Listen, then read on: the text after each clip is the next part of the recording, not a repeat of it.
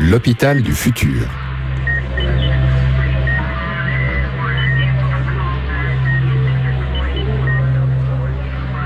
Un podcast produit par l'association Audiolab et Calypsessa, experte en health data.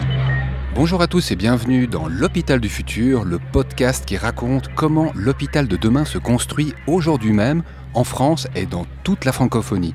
Dans ce podcast, c'est Warco Brienza qui vous parle et Karim Benzassi qui m'accompagne. Je te salue déjà, Karim. Bonjour, Marco. Comme ça, j'évite d'oublier comme la dernière fois. Et aujourd'hui, on a un sujet passionnant et un invité qui euh, va être salué d'ici quelques minutes euh, avec un sujet des urgences debout ou à genoux. Un sujet qu'on va aborder avec le docteur Antoine Maisonneuve, qui est le chef des urgences au centre hospitalier de Valenciennes, dans la région du Nord en France. Et lui, ça fait depuis 2000 2019, donc ça fait déjà trois ans que son service, hein, donc lui et ses équipes, utilisent une solution informatique qui permet de prédire le nombre d'urgences pour la semaine à venir, donc le nombre d'admissions journaliers heure par heure, et ce sur euh, une semaine, hein, la semaine à venir. Et on était très curieux de voir comment fonctionne une expérience de ce type-là. Donc sans plus attendre, je salue le docteur Antoine Maisonneuve que nous recevons en duplex. Hein. Donc lui, il se trouve au centre hospitalier de Valenciennes en ce moment même, tandis que nous, on se trouve au Biopôle de Lausanne. Bonjour docteur. Bonjour à tous les deux. Bonjour docteur. On est ravi d'être avec vous aujourd'hui et surtout pour vivre avec vous, ou du moins expérimenter le témoignage bah, d'une vie passée aux urgences, ou presque, hein, parce que ça fait 20 euh, ans, ça fait plus de 20 ans que vous travaillez dans divers services des urgences. Hein. ça fait plusieurs années, en l'occurrence, que vous travaillez au centre hospitalier de Valenciennes. Et puis finalement, bah, vous avez été confronté à l'évolution hein, du service des urgences, euh, celui de 2002, quand vous étiez un jeune médecin. Et euh, celui que vous connaissez aujourd'hui en 2022. Ce que je me demandais en fait, c'est quelles sont les différences dont vous vous rappelez que vous pouvez observer hein, quand 20 ans se sont passés?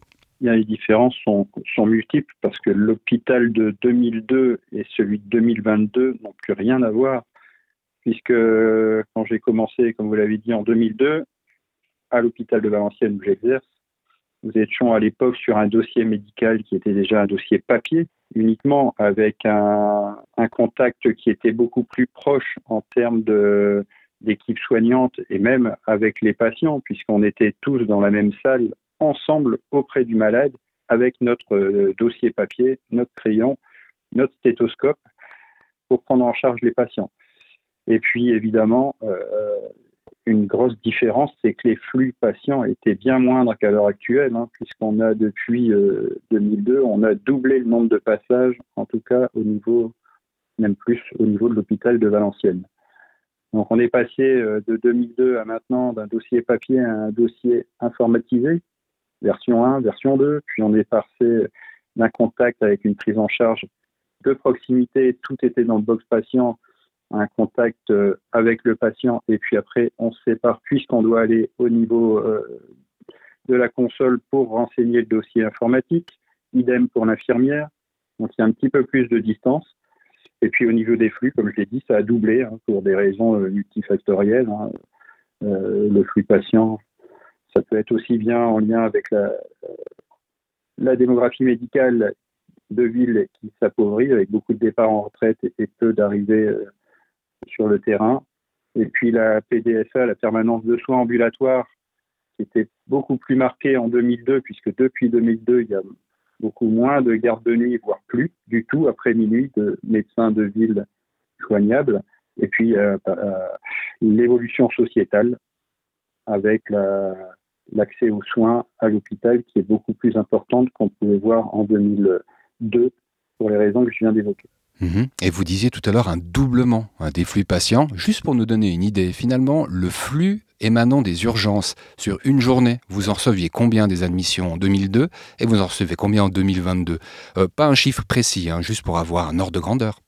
En, en 2002, on était autour de 90 à 100 passages par jour et à l'heure actuelle, en 2022, on est à 200 passages par jour en moyenne. Et à l'époque, en 2002, dans ces 90-100 passages, il y avait euh, les enfants qui avaient des problèmes chirurgicaux qui faisaient partie de ces passages. À l'heure actuelle, les 200 passages, c'est uniquement les patients de plus de 16 ans. Ah, docteur, c'est je, trouve assez intéressant de voir cette évolution et, en même temps, euh, on a évoqué euh, les évolutions sociétales. Beaucoup de médias ont, parlé de souffrance des soignants, euh, notamment aux urgences, et notamment avec l'agressivité qu'on pouvait ressentir avec ces patients. Et quand on entend ces chiffres, on peut se demander si ça se répercute euh, quotidiennement de votre activité Et si c'est le cas, euh, comment est-ce que vous gérez? Bah, L'augmentation des flux, en effet, euh, a été progressive. Donc, qui dit augmentation de flux dit augmentation des. On a essayé d'augmenter les moyens, les ressources humaines, notamment médicales, paramédicales, administratives, pour pouvoir s'adapter aux flux. Donc ça, ça s'est fait progressivement au fil des années. Entre 2002 et 2022, on a changé également de lieux. On a pu rentrer dans des nouveaux locaux, mais des locaux qui ont été pensés dans les années 90. Et quand nous sommes arrivés, on était déjà dans des locaux qui étaient exigus pour les volumes patients qu'on accueillait à l'époque et qu'on accueille encore aujourd'hui, mais en nombre plus important. Évidemment, des locaux qui sont exigus, un flux plus important, ça génère de l'agressivité. Donc, euh, comment on a fait? On, pareil, on a dû euh, s'adapter, on a formé nos équipes, on a euh, mis en place des équipes, comme on dit, anti-malveillance, hein, parce qu'on a de l'agressivité physique, verbale, quotidienne. Donc une équipe anti-malveillance qui est formée à la médiation. Et puis on a sécurisé aussi nos locaux et on a dû limiter les accès uniquement aux patients parce que on ne peut pas accueillir à la fois les patients et les soignants comme on en discutera probablement tout à l'heure, on a des, flux patients avec des pics de tension, c'est-à-dire le nombre de patients physiquement présents au sein du service qui peuvent être conséquents, qui peuvent atteindre 70, 80, 90 patients physiquement présents dans les locaux des urgences. Et justement, euh, bah, j'en profite pour rebondir sur ce point. Des, locaux exigus, euh, une, recrudescence des, passages, des médecins de ville qui semblent euh, ne pas, en tout cas, euh, jouer leur rôle de première, première barrière, de premier filtre. Est-ce qu'on va en venir à, filtrer des patients aux urgences? Est-ce qu'on va venir à une situation où on va devoir expliquer aux gens de plus venir parce qu'ils ne sont pas suffisamment urgents? Enfin, Comment vous voyez-vous l'évolution? Bah, L'évolution, le filtre entre guillemets, il a déjà été mis en place dans le sens où on a au niveau de l'accueil euh, des urgences une zone dédiée au, tri, le triage. Ce triage est organisé en journée, euh, en premier lieu par l'équipe euh, infirmiers, avec une infirmière organisatrice de l'accueil, un médecin d'accueil et puis un aide-soignant. Ils sont chargés, c'est un trinôme, hein, et en période de permanence de soins, c'est-à-dire la nuit et les week-ends, par un binôme infirmier-aide-soignant effectue un tri. Euh, ce tri, c'est quoi? C'est un examen clinique infirmier ou un examen clinique médical et l'utilisation d'une grille de, tri hein, qui, est, chez nous est la French. C'est une grille de tri validée par les SFMU qui permet de décider, d'orienter, euh, d'installer le patient euh, comme il se doit, d'informer et de le rassurer sur sa prise en charge. Bien sûr, ce filtre évolue et on est amené à orienter le patient vers un secteur de soins des urgences mais depuis euh, quelques temps, on oriente aussi les patients vers l'extérieur avec la mise en place euh, d'une maison médicale euh, de garde en période de permanence de soins. Pour les urgences de Valenciennes, ça fait quelques années. Et depuis cet été, on a, avec la médecine de ville, un partenariat qui s'est mis en place avec la CPTS de Valenciennes, qui rassemble les médecins généralistes, mise en place d'un soin, d'un accueil de soins non programmés en lien avec la régulation médicale du 15 libéral et avec les urgences de l'hôpital de Valenciennes. Non, mais est-ce que tout ça apporte des résultats euh, concrets, tangibles? Ça permet de diminuer discrètement le flux euh, qui arrive au niveau des urgences et d'orienter les patients qui peuvent être amenés à patienter parfois plusieurs heures le temps de leur prise en charge. Et ces patients-là sont parfois euh, agacés, énervés d'attendre. Et l'orientation vers un parcours de soins adapté permet de limiter les tensions à la fois pour ces patients et à la fois pour les patients qui sont dans le service. Parce qu'on sait que la tension est parfois euh, importante. Contagieuse. Elle se propage en effet. L'hôpital du futur. futur. Messieurs, j'étais en train de vous, vous écouter. Hein. Je, bois vos paroles et euh, en même temps, je, relisais le, titre de cette émission. Euh, en fait, ce que j'étais en train de penser, c'est que euh, j'étais relativement impressionné par le côté carré, hein, rationnel de la manière dont pose les choses de Docteur Maisonneuve. On sent que ça a été pensé, hein, que c'est davantage encaissé que subi. Hein. Il y a de l'expérience, il y a de la connaissance qui a été, euh, qui a été euh, agrégée. Euh, je relisais ce titre, hein, des urgences debout ou à genoux, et, la question qui me venait était presque bête. Hein. J'avais envie de, de, demander comment ça allait, comment ça allait pour vous, comment ça allait en fait pour les médecins urgentistes qui travaillent dans votre équipe. Est-ce que vous pourriez deviner une différence dans la réponse, justement, si on avait posé cette question il y a 20 ans ou si on la pose maintenant? Vous avez cité tout à l'heure les émotions qui peuvent sortir, pas toujours positives, des, patients hein, qui doivent attendre dans des espaces euh, euh, exigus. Euh, finalement, comment est-ce que les médecins urgentistes encaissent tout ça, quoi, émotionnellement parlant? Question un peu piège, hein, parce qu'on l'avait pas préparé même. Émotionnellement parlant, c'est quelque chose qui n'est pas toujours simple à vivre, parce que ce qu'on observe aussi, et c'est important, c'est que les flux horaires ne sont pas les mêmes qu'il y a 20 ans. Je veux dire par là qu'il y a 20 ans, vous aviez euh, les flux qui étaient euh, principalement euh, la journée. On avait beaucoup de patients et ça se calmait en soirée, puis ça se calmait nettement en, nuit profonde. À l'heure actuelle, depuis quelques temps, on observe que le schéma a complètement changé et on a un pic d'activité le matin, on a un gros pic d'activité en fin de journée, vers 18h, entre 18h et 20h, avec un nombre de patients dans le service très important en soirée, jusque minuit, 1h, 2h du matin. Et donc, ça génère de la tension auprès des médecins urgentistes, puisque les équipes sont en nombre la journée, et puis euh, un peu moins nombreux euh, le soir.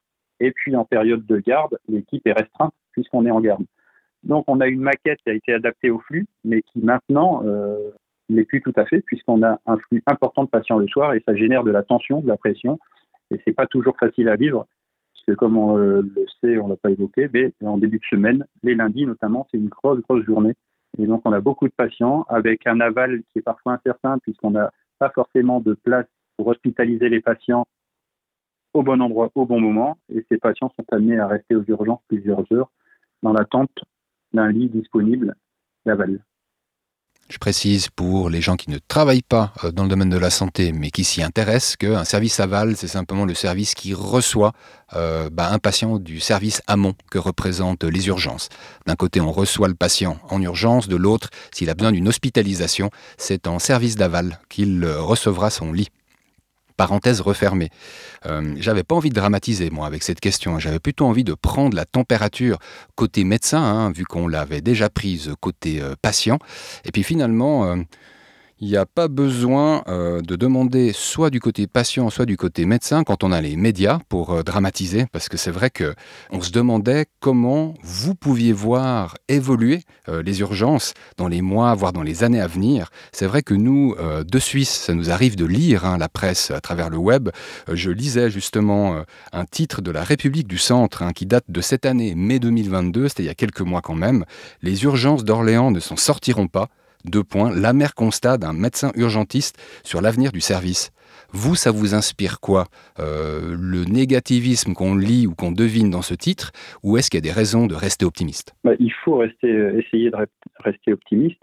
Il faut surtout euh, essayer de se projeter vers l'avenir. C'est pas toujours simple parce que le négativisme que vous évoquez ne touche pas que les médecins, il touche l'ensemble des, des équipes qui travaillent euh, au sein des urgences. Il n'y a pas que les médecins, puisque le médecin travaille avec une équipe paramédicale, infirmière, aide-soignant, avec une équipe administrative.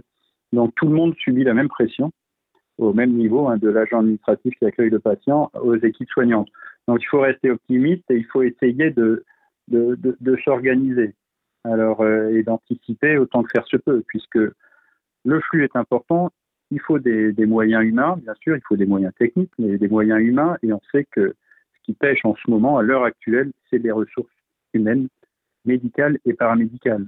Parce que vous pouvez avoir une équipe bien dotée en docteurs, si vous n'avez pas euh, des infirmières, eh ben, ce sera négatif et il y aura du négativisme. C'est un tout. On est une équipe, donc on doit tous être sur le pont pour aller de l'avant. Bah, pour le coup, euh, votre intelligence, euh, de loin pas artificielle, a anticipé ma question. Et donc justement, j'ai pu comprendre que vous étiez un fervent utilisateur d'une intelligence artificielle qui vous aidait à fluidifier le parcours des patients. Euh, cette, cette solution que vous avez déployée, euh, en quoi est-ce qu'elle vous aide à soulager, euh, ne serait-ce que la situation actuelle, et vous permettre en tout cas d'anticiper, en tout cas de, vous projeter dans une, un, hôpital du futur qui soit un peu plus, un peu plus apaisé, un peu plus orienté vers le patient, mais aussi vers le soignant Alors l'intelligence artificielle, on l'a utilisée, on l'utilise, c'est étape par étape la première étape, ça a été d'essayer de prédire les flux des patients qui seraient admis aux urgences pour pouvoir anticiper les pics d'activité et pouvoir s'organiser pour y faire face. C'était en 2019, ça, correct? C'était en 2019, les tout débuts. Mais on a après, il y a eu euh, l'épidémie, la pandémie Covid qui est venue euh, interrompre un petit peu le travail. Puis on a repris le travail, sauf que l'épidémie, la pandémie Covid a eu un gros impact sur les ressources humaines. Donc l'adaptation euh, pour faire face au pic est devenue beaucoup plus compliquée qu'au début de la mise en place de l'intelligence artificielle concernant les flux. Mais il n'y a pas que ça, puisque les flux, c'est une chose, on peut anticiper, on peut communiquer auprès des services hospitaliers qui accueilleront les malades des urgences pour leur dire attention, dans trois jours, on attend un flux conséquent de patients avec un nombre d'hospitalisations un peu plus élevé. Donc, il faut qu'on soit en mesure de pouvoir accueillir ces patients. Essayons de s'organiser pour faire en sorte que ces patients puissent être admis. C'est une chose.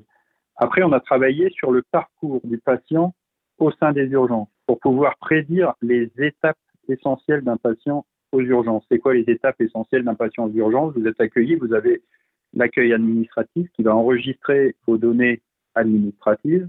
Ensuite, vous êtes vu au niveau du triage par l'infirmière d'accueil, le médecin d'accueil. Et puis ensuite, vous êtes orienté vers le secteur euh, de prise en charge adapté à votre cas. Et puis, vous aurez des examens cliniques, paracliniques, biologiques ou radiologiques. Et puis, vous aurez un diagnostic qui sera posé.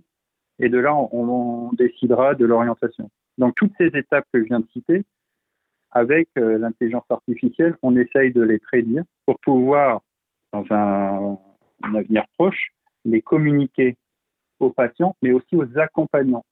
Parce que comme je l'ai dit tout à l'heure, on manque de ressources. Si on arrive à communiquer auprès des accompagnants sur le parcours de leurs proches, ce sera un gain pour tout le monde, pour les accompagnants, pour le patient, et puis aussi pour les soignants, en diminuant une, charge de travail qui est celle des, appels qui sont nombreux. Hein. Quand vous avez 70 patients dans les urgences, vous devez répondre euh, au téléphone et vous n'avez pas toujours la réponse euh, aux questions. Quand on vous demande ce qu'il en est, ben on est parfois en attente d'un examen, X ou Y. Là, ça permet de se projeter et d'avoir un délai ou une perspective de délai pour justement le patient.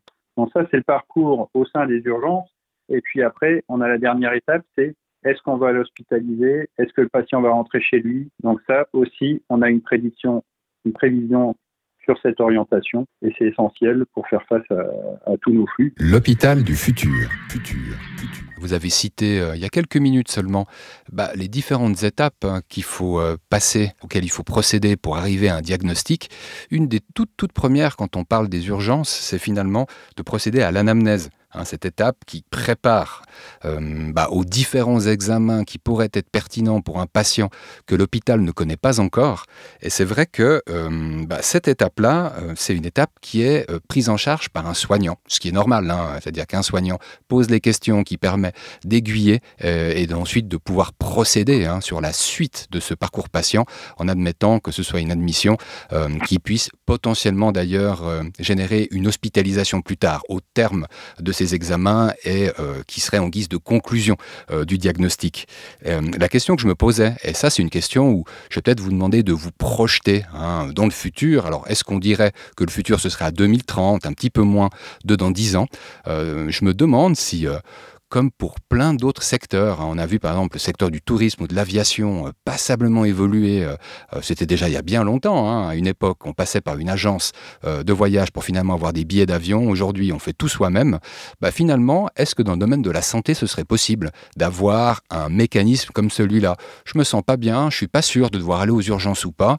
Je lance en fait une app, une app de santé qui bah, me pose différentes questions et qui ensuite en fait me dit OK, ne viens pas aux urgences car ça n'est pas nécessaire, ou au contraire, viens tout de suite, ou finalement viens, mais viens plutôt demain, parce qu'aujourd'hui on est trop occupé, et puis en fait c'est une urgence qu'on peut traiter demain sans trop de problèmes. Vous, vous pourriez vous imaginer, euh, d'ici à 2030, une étape euh, d'automatisation sur l'anamnèse. Je ne dis pas qu'il n'y aura pas d'humain hein, pour euh, tirer des conclusions, mais la question est, est-ce qu'on pourrait passer par un téléphone et sans parler directement à un humain ou se rendre à l'hôpital? Je, ne dis pas que c'est pas faisable. Je pense que ça peut être complémentaire. Hmm. Complémentaire dans le sens où il peut y avoir en effet un questionnaire préalable dans certains cas, quand, quand c'est faisable par la personne euh, qui sollicite un recours médical, de faire une anamnèse, comme vous l'avez dit, avec un questionnaire euh, qui est construit à l'avance, permettant d'orienter euh, et de, de, préciser certains points. Mais dans tous les cas, il faudra quand même qu'il y ait une validation médicale ou paramédicale, puisque depuis fin 2021, on a des infirmières en pratique avancée qui peuvent être formées pour l'urgence.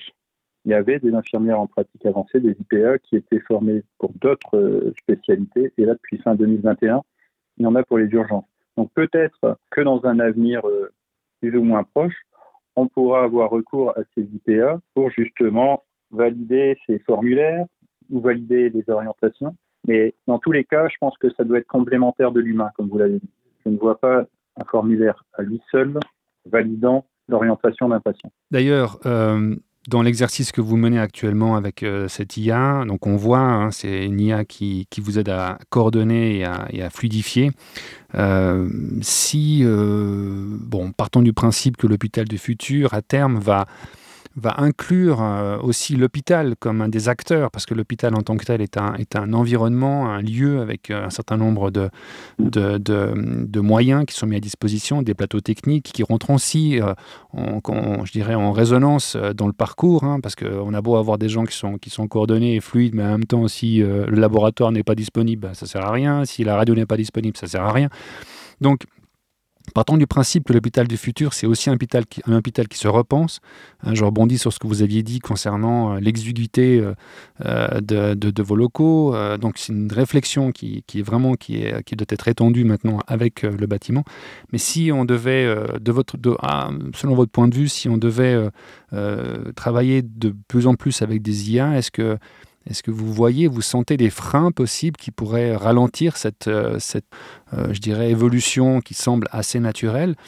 Non, non, je pense que l'IA va prendre sa place euh, au sein des urgences, au sein de l'hôpital et au sein du parcours patient. Ça, je pense pas. Pour moi, c'est pas un gadget, un gadget hein, clairement. Après, bien entendu, l'IA doit toujours être conjuguée avec l'humain. Il y a l'intelligence artificielle et puis l'intelligence humaine. Les deux font de pair. Donc, la seule difficulté qu'on peut, que je vois, c'est les ressources humaines. À l'heure actuelle, la grosse difficulté sont les ressources humaines. Donc, on doit pouvoir associer euh, les deux et il faut qu'on soit en nombre pour justement développer cette intelligence artificielle et son utilisation au sein de l'hôpital. Moi, ce que je comprends, c'est que ces urgences, on va tous rester debout. Hein plutôt qu'à genoux. Et puis je tiens à remercier le docteur Maisonneuve bah, pour toutes les inspirations que vous avez partagées avec nous. Euh, moi j'ai adoré ce lien justement entre l'humain euh, et la machine, un lien qui est appelé à se, à se renforcer. On va continuer d'ailleurs à parler d'urgence lors de prochains épisodes, mais maintenant c'est l'instant où j'aimerais remercier le docteur Maisonneuve pour euh, le moment passé ensemble. Un grand merci, hein, docteur Maisonneuve. Merci à vous pour m'avoir invité. Avec grand plaisir. Et puis, bah, si vous souhaitiez contacter soit euh, Karim Benzassi ou moi-même à travers les médias sociaux, nous poser des questions, des commentaires, nous dire que c'était bien, que c'était pas bien, nous on prend tout, hein, du moment que c'est constructif. On adore s'améliorer. Et puis c'est vrai que vous pouvez nous joindre sur euh, Twitter avec le handle Warcobrienza pour la voix que vous entendez. Autrement, contactez Karim Benzassi également sur Twitter avec son handle Calypse SA. Calypse est le nom de la boîte pour laquelle il bosse et pour laquelle il a conçu Calypsania. Et euh, vous retrouvez également sur LinkedIn Karim Benzassi, le docteur Antoine Maisonneuve et moi-même, en sachant que l'hôpital de Valenciennes est vraiment très connecté. On postera les différents handles et la manière de contacter à travers les médias sociaux l'hôpital de Valenciennes si vous le souhaitez, ou regardez en fait toutes les news qu'ils postent, qui sont soit en lien bah, avec la santé évidemment, soit parfois avec la, la technologie. Ils sont très bien connectés à l'hôpital de Valenciennes et nous, on va continuer à se connecter avec le personnel soignant pour comprendre comment fonctionne la santé aujourd'hui et comment ils aimeraient qu'elle fonctionne demain. Donc ce sera avec un docteur ou une doctoresse lors du prochain épisode. On vous fait la surprise pour le moment, on est en train de boucler ce rendez-vous, mais en attendant, prenez soin de vous. Allez, bye bye. L'hôpital du futur.